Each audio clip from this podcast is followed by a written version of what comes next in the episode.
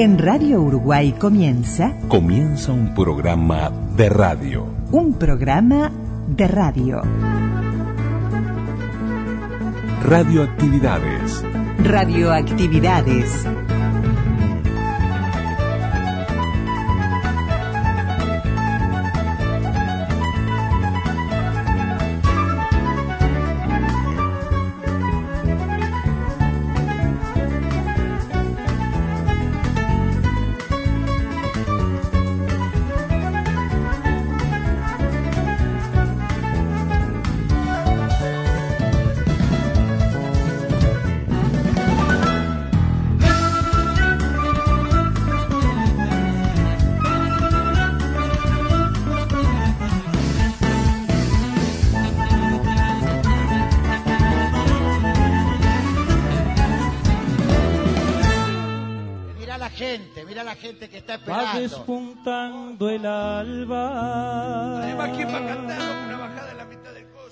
Y se empieza Mira, mira, mira, mira. a escuchar La vecina, el vecino, el abuelo. un cacho de bajada bajada era la, en la 40 del 61 que bajaba mucho. ansiosa por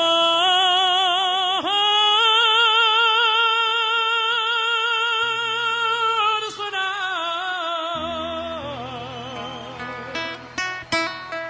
Ah, no, cantar cantan bien. Son dos o tres borrachos que un ensayo dejó.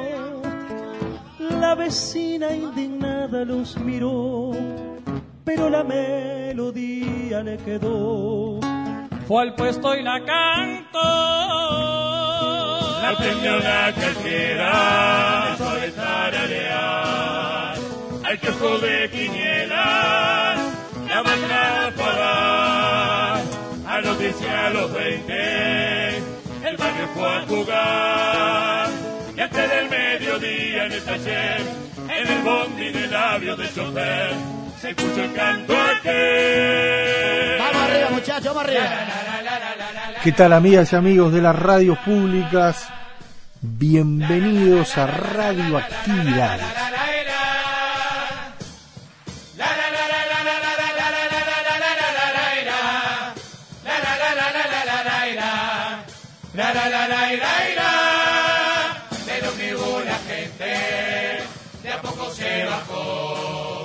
Y por todos los barrios la bajada llevó.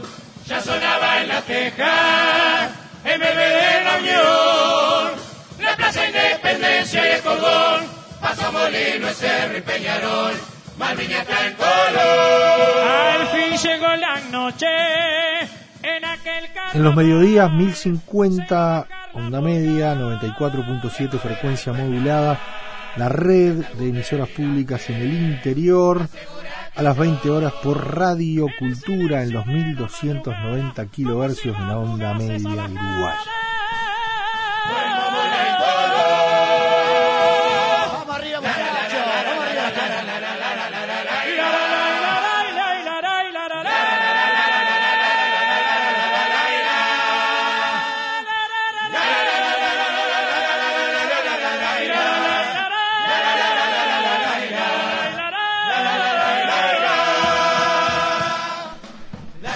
Gana de siempre, por este lado, Luis Ignacio Morera Lula, Daniel Ayala, los saludamos muy fraternalmente y allí suena esta bajada de la querida Murga, Falta y Resto del 2007 con el flaco Raúl Castro allí en sus letras y bueno, el coro en, aquel entonces de la falta donde aparece el zurdo Besio, entre otros.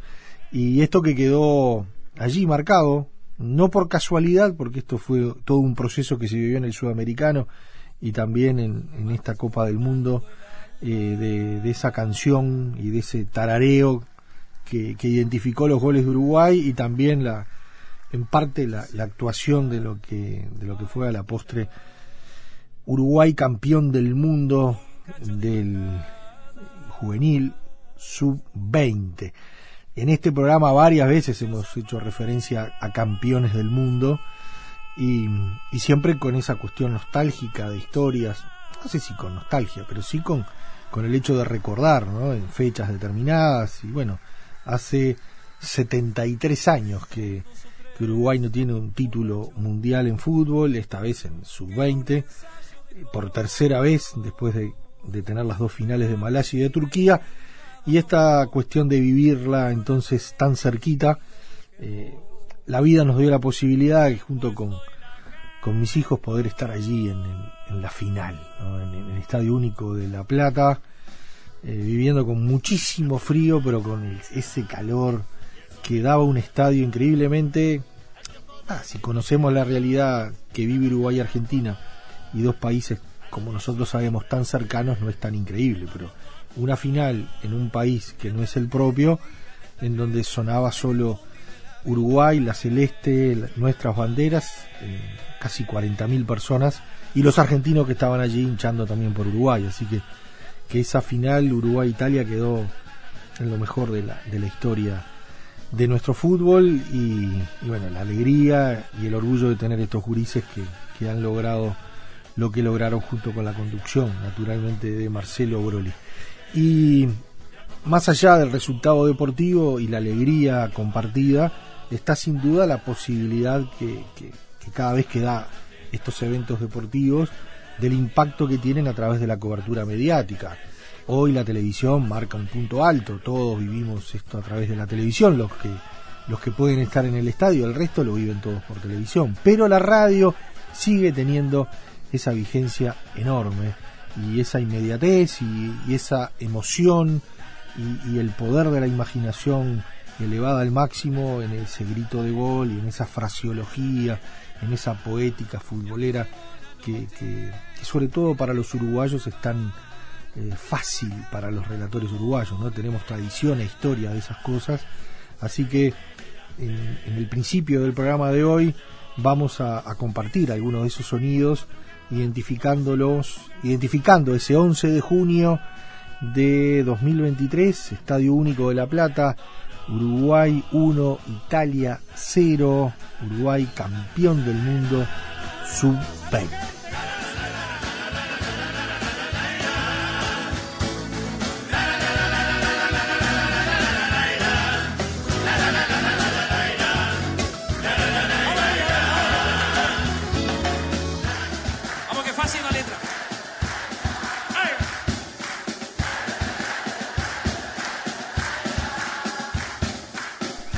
Ni que hablar del reconocimiento a, a todos los relatores que estuvieron, pero nosotros queremos reconocer especialmente a uno que, que además tiene esta cuestión de transmitir desde el estadio, desde la cancha y vivir el fútbol desde el lugar in situ, como lo es las, como lo son las transmisiones de Radio Oriental y en especial Javier Máximo Goñi, su, su conductor, su principal relator. Y bueno, Máximo estuvo allí viviendo todos los partidos de, Uruguay durante el Mundial Sub-20. También Oriental estuvo en todos los partidos en Colombia, más allá de todas las otras emisoras que relatan y transmiten. Bueno, e- ese condimento especial de hacerlo en el lugar y de la magia que tiene eh, el, el relator viviendo el partido in situ, en la cancha, ¿no? y transmitiendo sin duda de una manera diferente. Una cosa es vivirlo y mirarlo allí, sentirlo allí, que hacerlo a través de una pantalla de televisión. Así que el reconocimiento a todos los relatores, y en especial a Javier Máximo Goñi. Facebook, Radioactividades, Radioactividades, Twitter, arroba reactividades. arroba reactividades.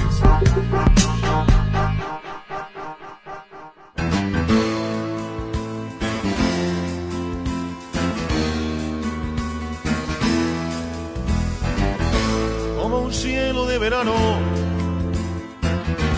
como el trueno de un tambor, con la cara del burguista, cuando baja del camión, asomando por el túnel, dominando la emoción. A la cancha la celeste, al boliche de la esquina, cerca del televisor. Vamos. Estamos en 40 minutos, tenemos la temperatura más o menos 20 con 14.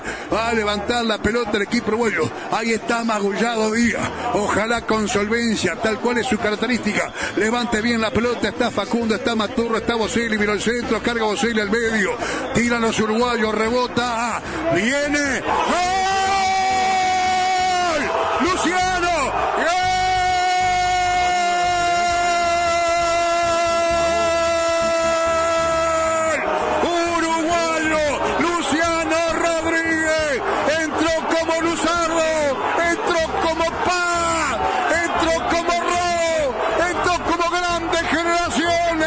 Futbolistas juveniles uruguayos, entró como Enzo, entró como el Polilla, entró como el Pato, entró como el Tano, entró con 3 millones en sus espaldas, logrando cabecear y anotar el justo tanto uruguayo, largamente festejado ante un deplorable árbitro debió ser designado con una actuación del VAR tremendamente polémica, creo que hasta poco transparente.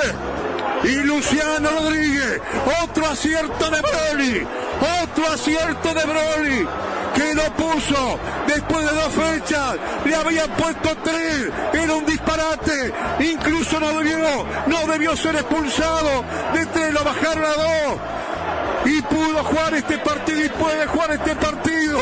Y Uruguay, que había sido netamente superior que el equipo italiano, abrió el score. Faltan 3 minutos 40. Enorme emoción, queridos amigos uruguayos. Es de estricta justicia que gane la botijada uruguaya. Dominando la emoción. A la cancha la celeste, a las páginas de gloria, escalón por escalón. Vamos. Vamos arriba la celeste. Para Uruguay, vamos por esta. Bien colocado Boselli, bien colocado Maturro, bien colocado Ferrari, me encanta. Corner, cuando nos meten el dedito nosotros salimos mejor. Hay corner que va a tomar Uruguay. Corner de Fabricio Díaz, centro alto, saltaron varios, cabezazo, rebotó. Ahí lo tiene, va a tirar Maturro, viene.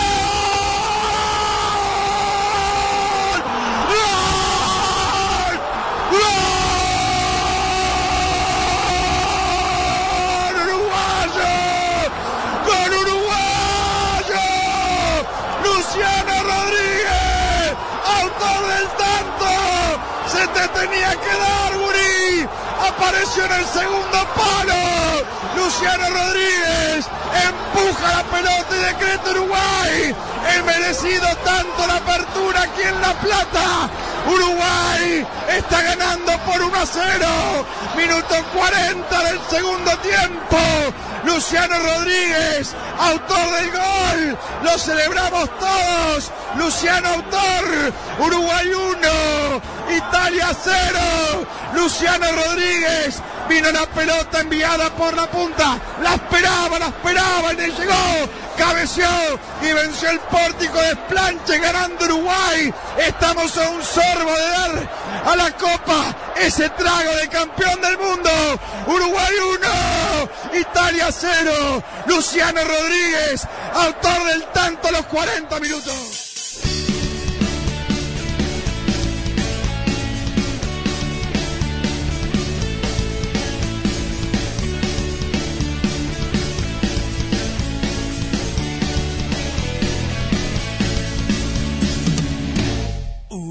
Uruguayos campeones de América y del mundo. Esforzados atletas que acaban de triunfar. Los clarines que dieron las dianas en colores. Más allá de los Andes volvieron a sonar. Tiro libre que va a ser el cepillo González. Vendrá la pelota cerca del dobladillo del partido. Va a pegarle el cepillo. Uruguay buscando la apertura. Ha sido mucho más que Italia. Fútbol tiene estos avatares increíbles que un equipo que domina no puede cristalizar. Saca la pelota el cepillo, la mandó arriba. La devolvieron los italianos. Saca en la media cancha, aparece para tomar las llagas. Con la pelota, va Chaquitas. La tiró cruzada, viene el balón. La devuelven con golpe de cabeza. Corre Fabricio. Fabricio Díaz levanta la pelota, la mete en dirección de Lucho. Lucho la aguanta, la tira para Fabricio. Fabricio corre. Va a ir a buscarla. Va sobre el fondo de terreno. Rebota, se va perdiendo afuera el córner otra vez. Córner para Uruguay. El estadio se levanta. Nosotros alentamos. Buscamos la posibilidad de que entre de una buena vez por todas para hacer justicia a la pelota. Va al punto penal Lucho. Va al punto penal Boselli. Va al punto penal Maturro. Va al segundo paro el Toro Ferrari. Va a buscarla sobre la semiluna Juan Cruz por un rebote. Va sobre el vértice del área a la derecha. El cepillo González. Va Facundo que pica. Ahí viene el centro. Va Facundo. Busca el golpe de cabeza. Entreverada la pelota. Maturro, Maturro, Maturro. Se eleva y está Lucho.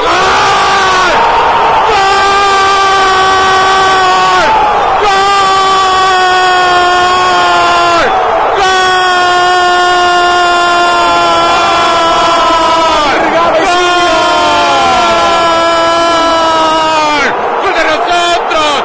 ¡Gol de los uruguayos! ¡Gol de la Celeste! ¡Gol de Lucho! ¡Gol del equipo de Broly! ¡Gol de los que llenamos el Estadio Único de La Plata! ¡Gol de los que lloran en la cancha! ¡Gol de los que gritan en la tribuna! ¡Gol de los que se abrazan en todo el país! ¡Gol del pequeño paisito que late fútbol! ¡Que respira fútbol! ¡Que vive por el fútbol! ¡Que hace milagros increíbles! ¡Que asombra al mundo! gol de la justicia, porque lo hace Lucho Rodríguez, al que sacaron de dos partidos injustamente, con uruguayo, sobre el segundo parante la cabeza de Lucho Rodríguez para marcar el gol. 41 minutos de la final. Uruguay acaricia la Copa del Mundo. Lo hace Lucho Rodríguez. Uruguay 1. celeste se ilumina el corazón de un país queriendo festejar un triunfo más. Hay como explicar el sentimiento que sacude la ilusión de un pueblo futbolero. Nadie por las calles y un silencio esperando el sacudón de ese primer gol. Vamos uruguayos, hoy es tiempo de alegrar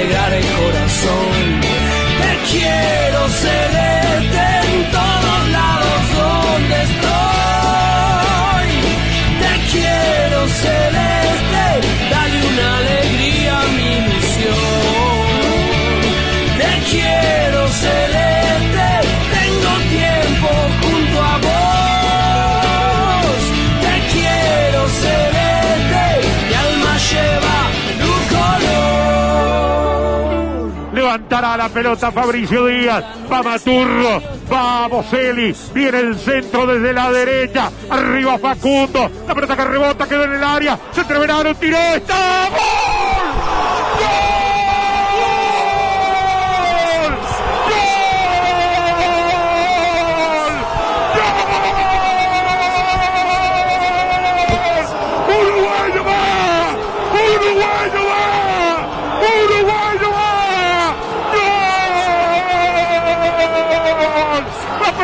Cayó en el área, no la pudieron sacar, la metieron de la derecha a la izquierda. Y para mí apareció Juan Cruz de los Santos para meter un cabezazo abajo contra la derecha del arquero. Y a los 41 minutos pasará a ganar el partido. Uruguayo va, Uruguayo va, Uruguay 1, Italia Hoy sale la más linda en tibiar la vereda. Sube y se balconea, saluda en el bar y la llevan los taxis flameando la ciudad. Oh. Hoy sale la más linda, la vieja locura, a llenar la tribuna gritando Uruguay. Hoy se para el tiempo en cada esquina, preguntando cómo va.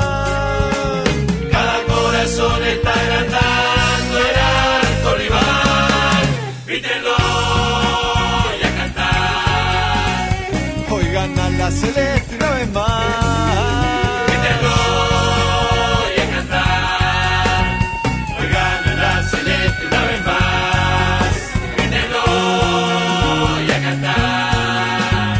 Que hoy gana la celeste una vez más. 40 minutos del segundo tiempo, vamos muchachos, vamos muchachos. Ahí va a levantar Fabricio Díaz. Viene el centro de Fabricio Díaz al punto del penal. ¡Queda la pelota bollando! ¡Mirá vos! ¡No le podemos pegar nunca a Maturro! ¡Está! ¡Gol! ¡Gol! ¡Gol! ¡Gol! ¡Luciano! ¡Luciano! ¡Luciano! ¡Luciano Rodríguez se está cogiendo la FIFA! ¡Lo quisieron sacar del mundial! ¡Quisieron sacar a Uruguay del mundial no! ¡Luciano Rodríguez! ¡Gol!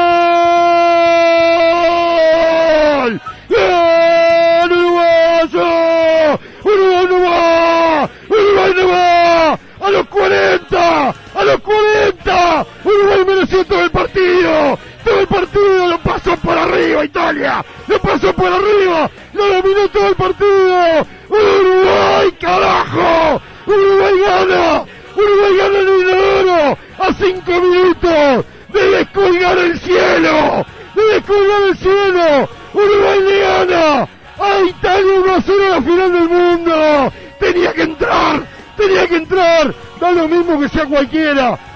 emblemático, simbólico que sea Luciano Rodríguez mal expulsado frente a Gambia. Después la FIFA de puta le dio dos partidos cuando no tendría que haberle dado ninguno. Cuando no tendría que haber dado ninguno. Lo quisieron sacar Uruguay. Y Luciano Rodríguez que no estuvo, claro, en todo el campeonato. Aparece en la final y van a chequear el gol. Estos hijos de mil putas, eh. Aparece en la final mandándola al fondo del arco. Uruguay le gana a Italia 1 0. Van a ir a chequear el gol estos hijos de remil puta. Por el momento, Uruguay le gana a Italia 1 0 al final del mundo, quieto. Mezcla de agua dulce, mezcla de agua y sal. Aldea dentro de esta aldea universal. Mezcla de inmigrante, cano y español. Milonga, candombe, murga y rock and roll. Nunca favoritos, siempre desde atrás. Milagro que nos abraza en el minuto final.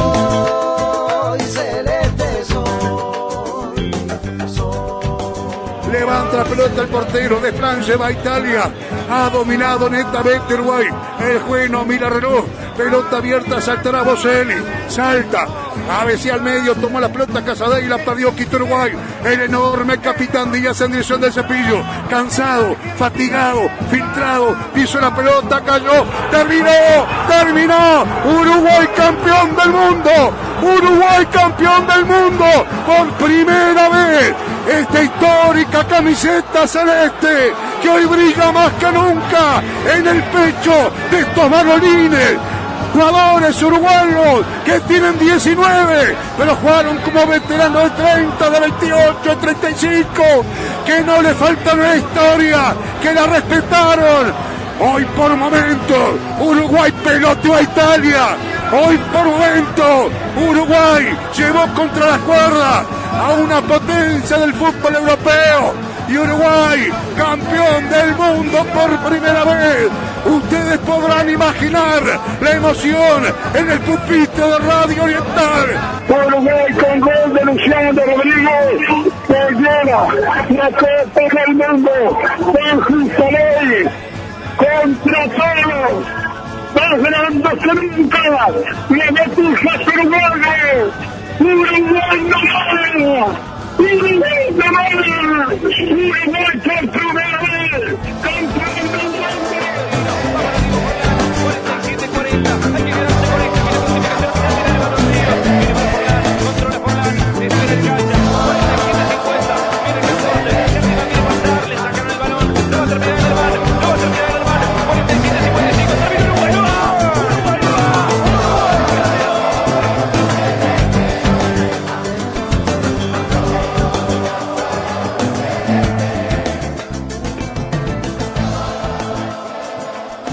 Correo arroba radioactividades.org.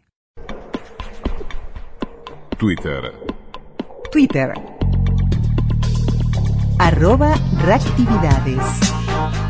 Arroba reactividades.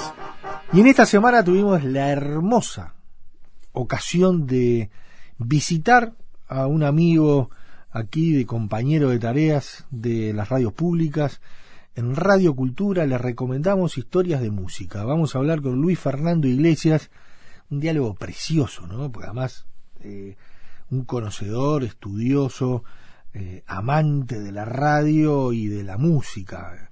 Y, en esto de, de, de, recorrer décadas, estilos, como, como se hace de lunes a viernes a las 12 horas por Radio Cultura, con la repetición a las 22 horas, eh, también de lunes a viernes en los 1290 kilohercios de la onda media y también la posibilidad de tenerlos en el portal de los medios públicos. Pero realmente les recomendamos, si no han escuchado historias de música, pero ni que hablar, recomendamos la posibilidad de este primer diálogo, primera parte del diálogo con Luis Fernando Iglesias, una entrevista preciosa, eh, se la recomendamos.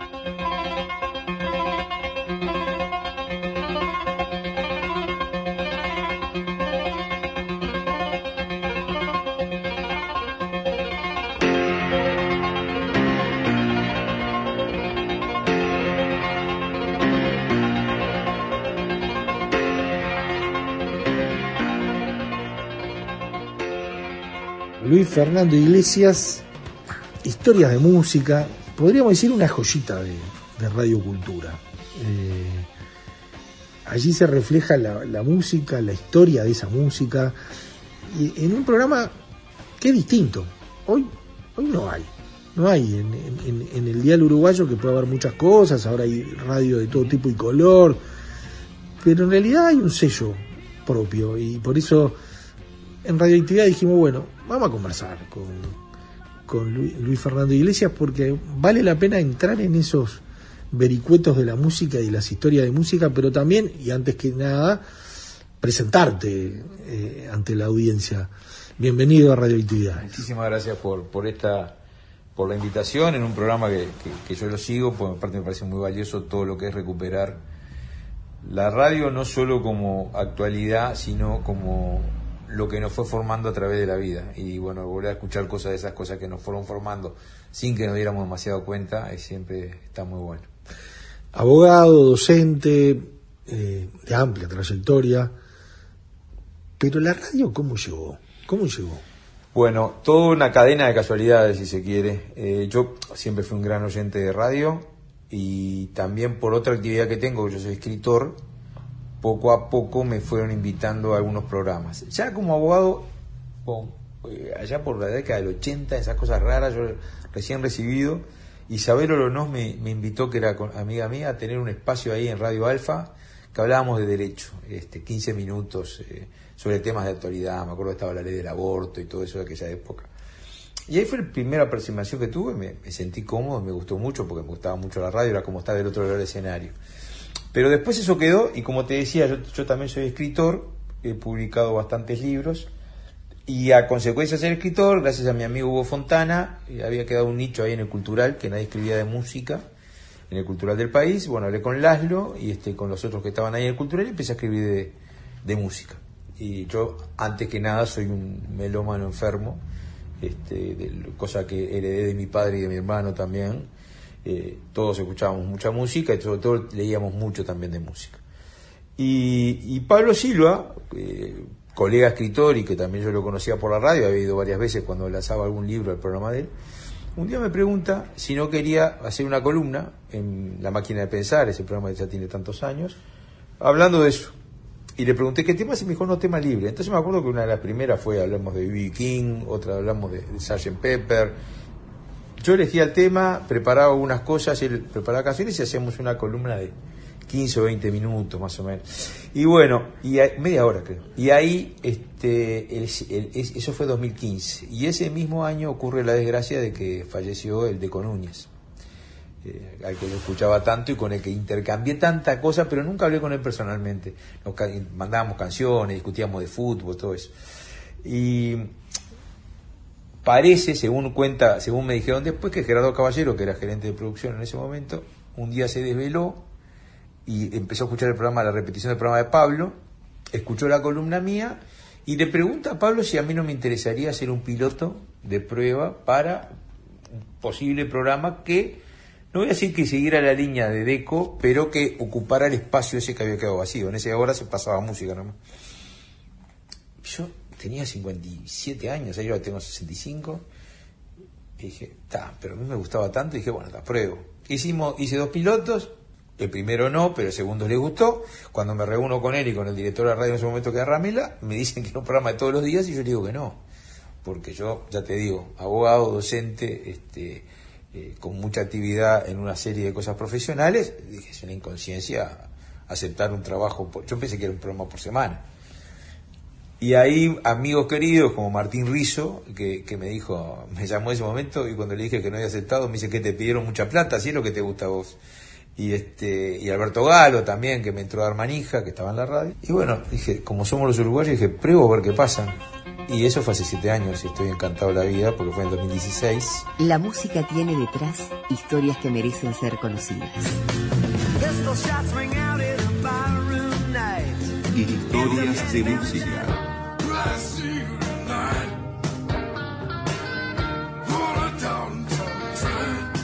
Un recorrido por lo mejor del rock, folk, pop y blues de los últimos 50 años.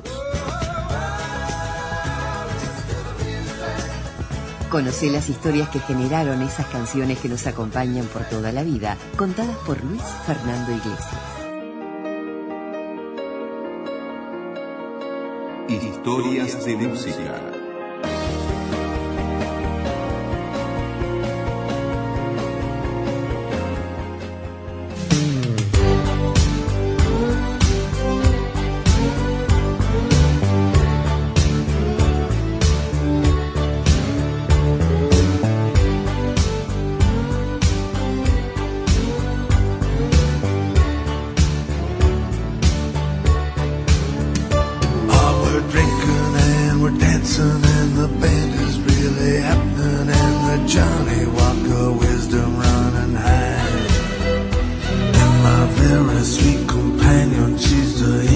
Amigos? En este día, primer día que todo el mundo conmocionado con la elección norteamericana que dio por ganador a Donald Trump, pero que nosotros vamos a hacer olvidarnos de eso un poco.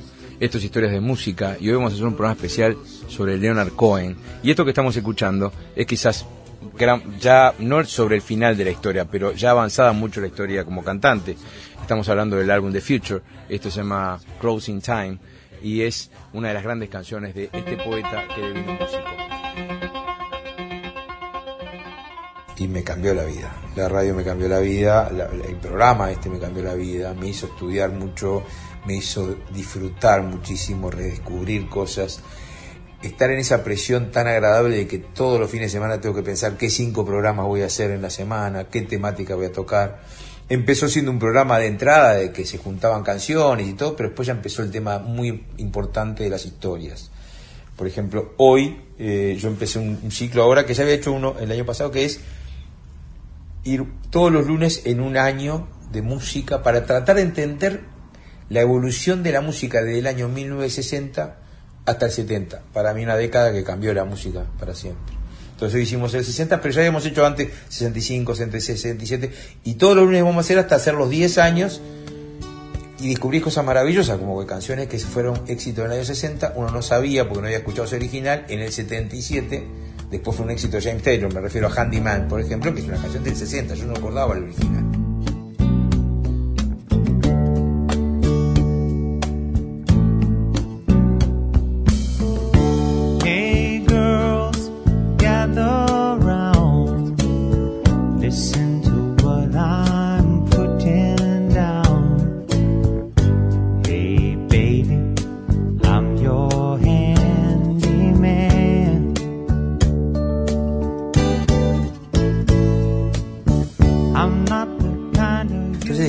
Cosas, descubrir cómo eh, había mujeres como Brenda Lee de 15 años que fueron un éxito que también fueron un éxito en Uruguay, y, recuperar esas cosas y ir esas historias que hay detrás. ¿Qué se escuchaba en 1960? Estamos hablando de 63 años. Parecería que fuera un mundo y lo es, y sin embargo hay raíces ahí para todo lo que nos pues Ni hablemos, surgimiento de los Beatles y todo eso.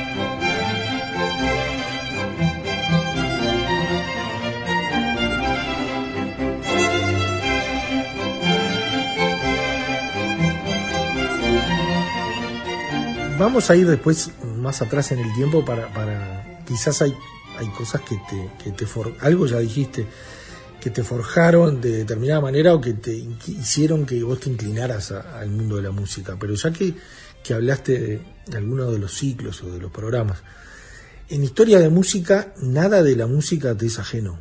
No, no. Es que empezó, mira, empezó siendo un programa que, que iba a apuntar a ser eh, el rock y el pop de los 70, poner en adelante. A mí me dijo una cosa eh, eh, Gerardo, y que estuvo muy bien, que me dijo, no olvides la actualidad. Yo dije, no, no lo voy a olvidar. Entonces cada tanto hacemos programas de, de- de- de novedades, no solo de artistas viejos que sacan cosas nuevas, sino bandas nuevas. Ahí tengo la suerte de tener una hija de 24 años, un hijo de 30. Mi hijo fanático de la música brasilera, o sea que cuando necesito algo me, me- me tira algunos toques y Clarita me, me dice, mirá, salió esta banda o tal, porque es también muy melómana. Entonces, no dejo la actualidad, pero hay historias que te van surgiendo normalmente que se relacionan con tu vida. Eh, Yo te dije a vos que mi padre era muy melómano, muy de escuchar música todo el tiempo, y eso se reflejó, mi hermano es músico profesional, se reflejó mucho en nosotros. Entonces, siempre hay una historia que te hace, te toca una campanita y vas, ves por dónde puede ir determinada historia. Eh, yo siempre repito en, la- en el programa de que eh, la música, con otras dos cosas, quizás los sabores y los aromas, son las únicas máquinas del tiempo que funcionan. Es decir, vos escuchás una canción ahora que escuchaste en el año 80 y automáticamente revivís aquello que viviste cuando lo escuchaste por primera vez. Y yo juego mucho con eso. Sobre todo, ambientar en el momento que sale, tratar de ver por qué esa canción fue un suceso en determinado momento, pero también contar alguna historia personal o de gente allegada que se vivió a través de esa canción.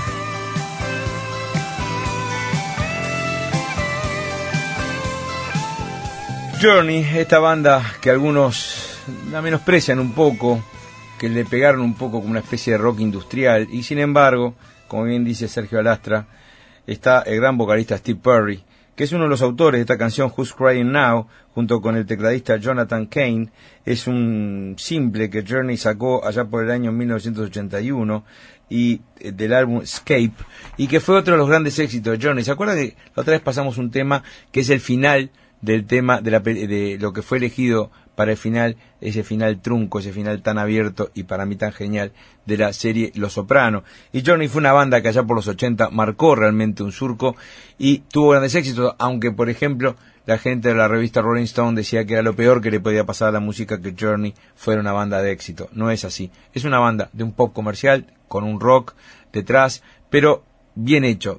No se pidan revoluciones en esa música, pero es bien hecho. Y tampoco le pidan revoluciones a otra banda que ha tenido una larga carrera con cambios y que me estoy hablando de Van Halen y que allá por el 1995 sacó el álbum Balance eh, cuando ya no estaba David Lee Roth como vocalista, sino que estaba Sammy Hagar. A mí yo tengo un tema que a mí me gusta mucho, Sammy Hagar como canta y también como guitarrista.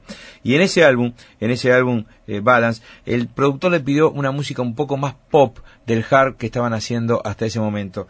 Y ellos vinieron con una canción compuesta por todos los integrantes de la banda que se llama Can't Stop Loving You, que fue un gran éxito y que con esta cerramos esta historia de música. Así que vamos a escuchar a Van Halen y Can't Stop Loving You.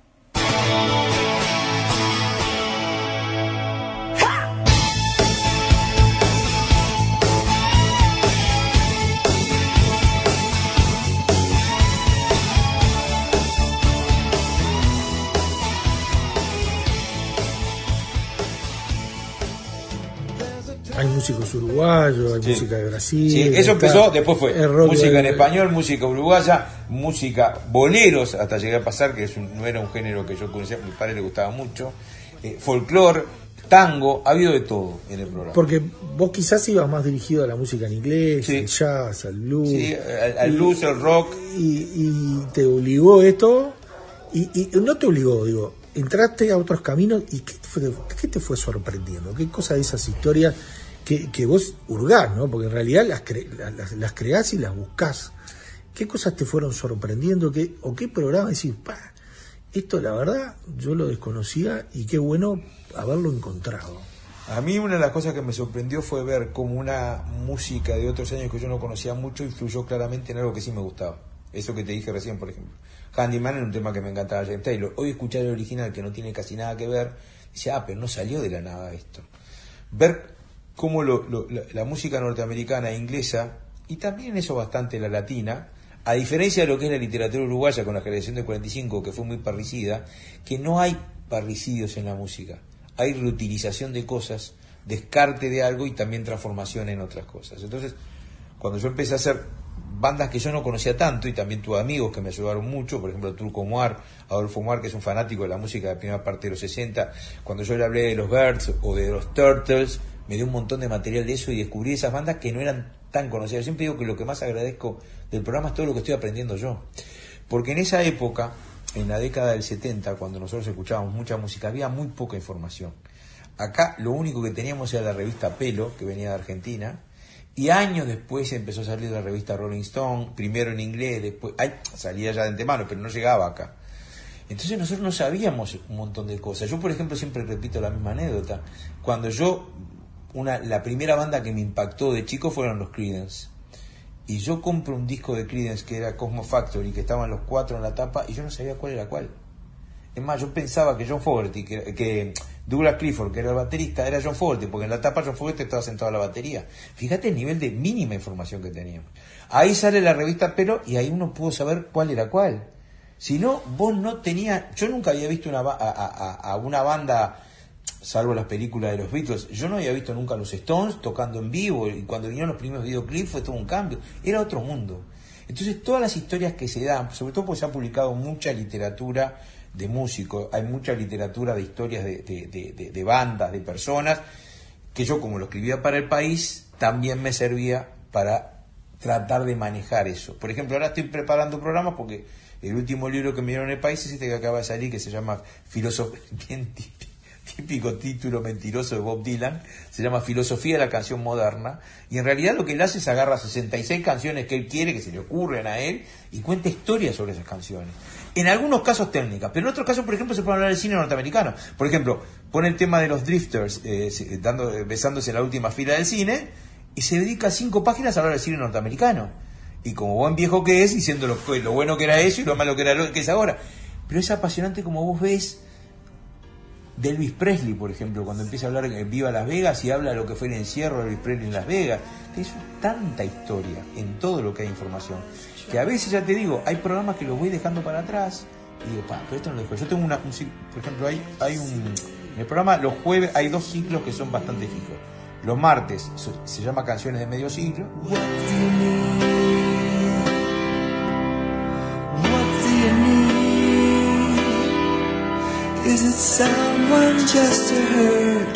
Siendo las 12.03 de hoy, martes 6 de junio, volvemos a las canciones de medio siglo. El martes pasado fue canciones de medio siglo más 10, porque tuvimos el placer de revisitar el Free Willing Bob Dylan. Y hoy volvemos a canciones de medio siglo. Pablo Baute está del otro lado del vidrio. Y en este martes estamos escuchando el primer tema de un disco que salió el 27 de junio, o sea, dentro de unos días, dentro de unos días hace 50 años, porque el Chicago 6, el sexto álbum, que en realidad es complicado, porque Chicago, eh, la forma de enumerar los álbumes siempre fue raro, varios de sus álbumes fueron dobles. El primero de 1969, que se llamó Chicago Transit Authority, como se llamaba en un comienzo. Después los otros que pasaba a ser Chicago 2, Chicago 3, y eran discos dobles, con temas muy largos, con mucho de jazz rock.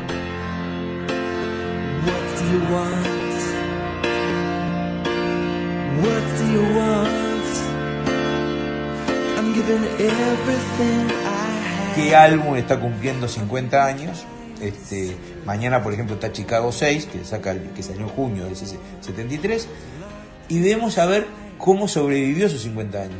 Si se envejeció bien o envejeció mal. Hasta ahora, digo, todos han envejecido maravillosamente en otros 50 años. Porque es medio siglo, entonces el, el, ciclo se llama Canciones de Medio Siglo. Y los jueves, que se llama Jueves de Trovadores, que busco algún cantautor, a veces algunas bandas que entran. Y hoy me di cuenta, por ejemplo, de Paul Anka, que es un tipo que tuvo una carrera del 58 al 2015, no hice nada. Entonces digo, ¿cómo no hice nada este tipo? O, por ejemplo, el otro día de Robert Plant nunca había hecho un programa sobre su carrera solista. Y hay tanto material que, por suerte, aunque Henry Flores 2x3 me, me, toma el pelo y me dice, se te están acabando las ideas, no, porque entre otras cosas, y eso vos lo sabés en el ambiente de la radio, Está maravilloso que, por ejemplo, Henry Flores viene y me dice, che, no hiciste ningún programa con el último disco de blues que salieron. Digo, prepáralo. Tirame las ideas y lo hacemos. Y el viernes hicimos uno de un disco de Ray Cooder y Taz Mahal y otro de Buddy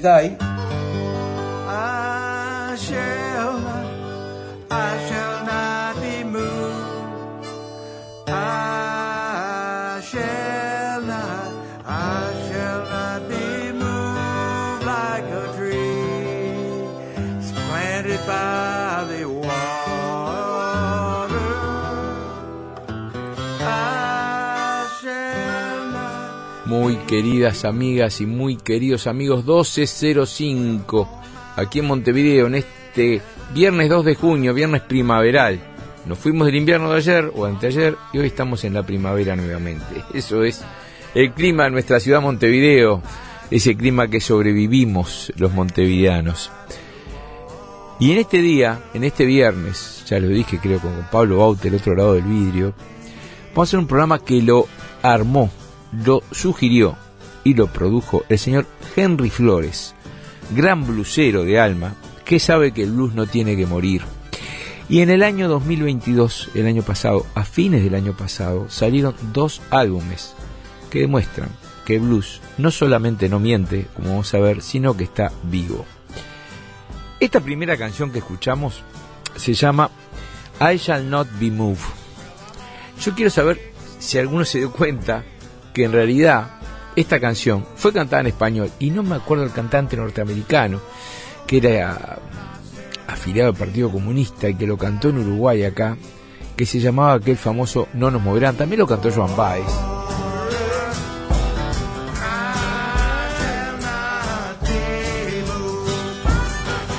86 años, 81 años, 79, que son una maravilla. Y la selección de canciones me la preparó Henry, pero porque le gusta el programa y porque se mete también en el programa, ¿viste? O el propio Alejandro Campodónico, que en una época me le gustaba. ¿Por qué no hiciste ninguno de country? Y digo, sí, me tirame ideas y me, me, pasó una lista de, canciones y yo ahí tengo que volcar las historias. O Pablo Baute, que me, un día me dijo, ¿por qué no haces un programa de, de blues de la década del 30? Yo te traigo las canciones y vos buscas las historias detrás. Hice un programa del blues de la década del 30. Y yo dije, pensé, pensé, empezó siendo un programa para la música de los 70 y estoy en el año 30. Pero eso es lo maravilloso que tiene, otra cosa que tiene Radio Cultura, Radio Uruguay y los medios públicos. El muy buen ambiente que hay de trabajo con operadores, con administrativos, con los otros compañeros que estamos saliendo al aire.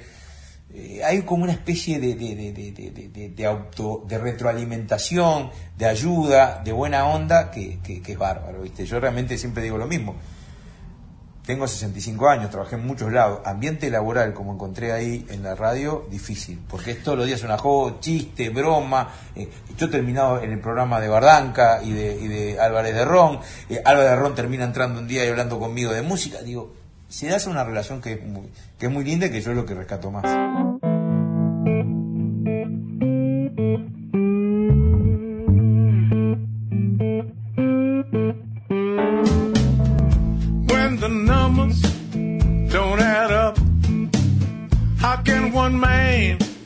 Have that much luck. Mark the cards, load the dice. Everybody has got a price. Follow the money. See where it goes. Follow the Que tanto el programa de Robert Plant, que tantos este, comentarios me, me, me llegaron, eh, su carrera solista, como este, el blues está vivo y no miente, van a estar colgados. Ya está colgado uno y va a estar colgado en la tarde de hoy en la página de medios públicos como para escucharlo enteramente sin un problema. Hay que recordar que en donde está Historias de Música, en, esa, en ese portal, hay más de 70 programas para que en el fin de semana o en cualquier momento quieran repasar o escuchar a alguno de los autores. Y la semana que viene ya incluso Pablo Bote me, me va a coproducir un programa que me prometió y tenemos muchas cosas para la semana que viene. Pero ahora siendo 12.58 yo me voy a despedir porque ya viene Espíritu Libre, porque realmente estoy muy, pero muy contento de haber escuchado tanto blues y tanta buena música en esta semana de historia de música. Ya les dije que viene Espíritu Libre y antes que nada, pero mucho más importante que todo, que tengan un gran viernes, un mejor fin de semana, escuchando blues, escuchando buena música, tanta buena música que hay en el mundo. Chao. Well, I've been trying, but you know. Well,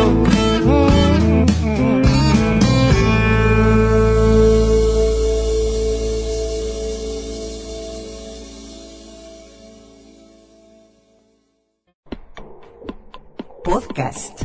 Radioactividades. Programas DX. Spotify. Anchor.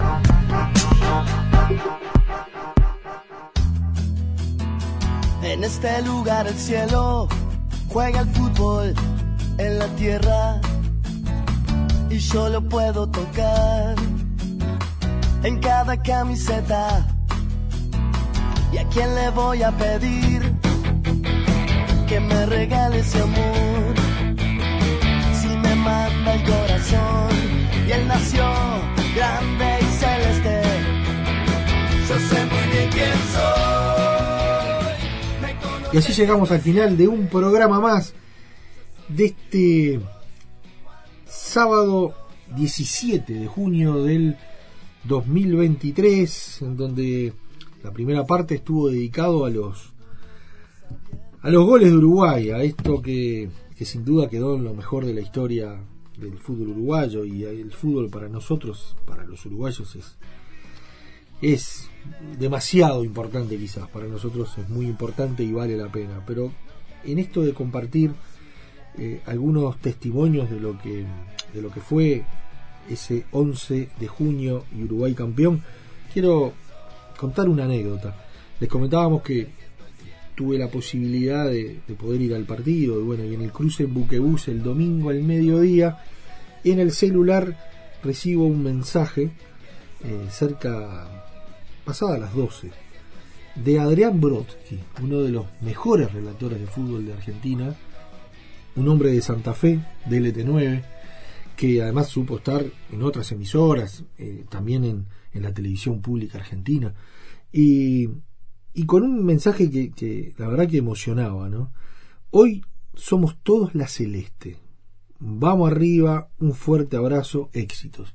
Este lo escribió un relator de fútbol argentino, amigo de radioactividades, que se acordó de nosotros horas antes de ese partido y como testimonio vale, ¿no? Esto que nos hermana eh, de esos sentimientos entre Uruguay y Argentina, pero también la, la importancia de que un, un, hombre y un periodista de, de la talla de, de, Adrián se haya acordado de estos locos de radioactividades y particularmente un día de, de fútbol y de, y de, y de cuestión rioplatense. ¿no? Eh, hace uno, unos programas, la semana anterior compartíamos la entrevista que le hacía Dardo Luis Gregores y, él hablaba ahí de, todo lo que le vinculaba al Uruguay.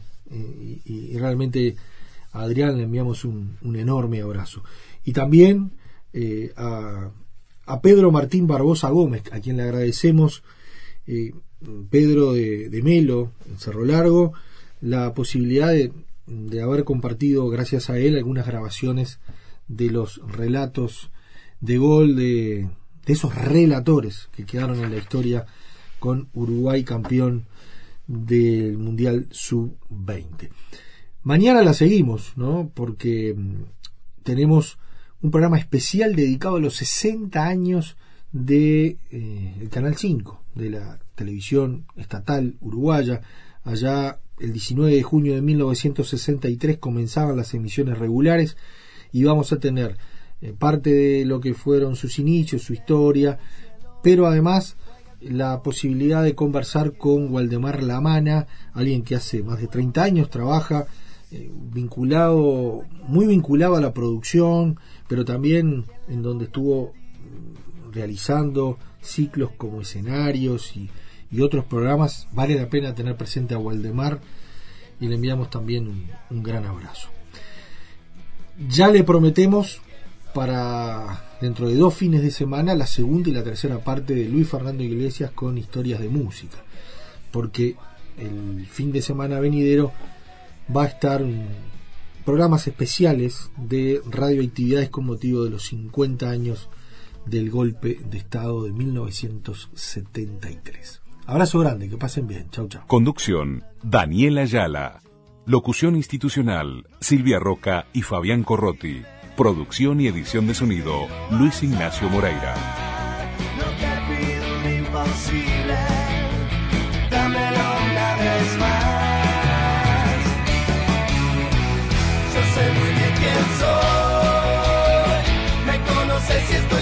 siempre.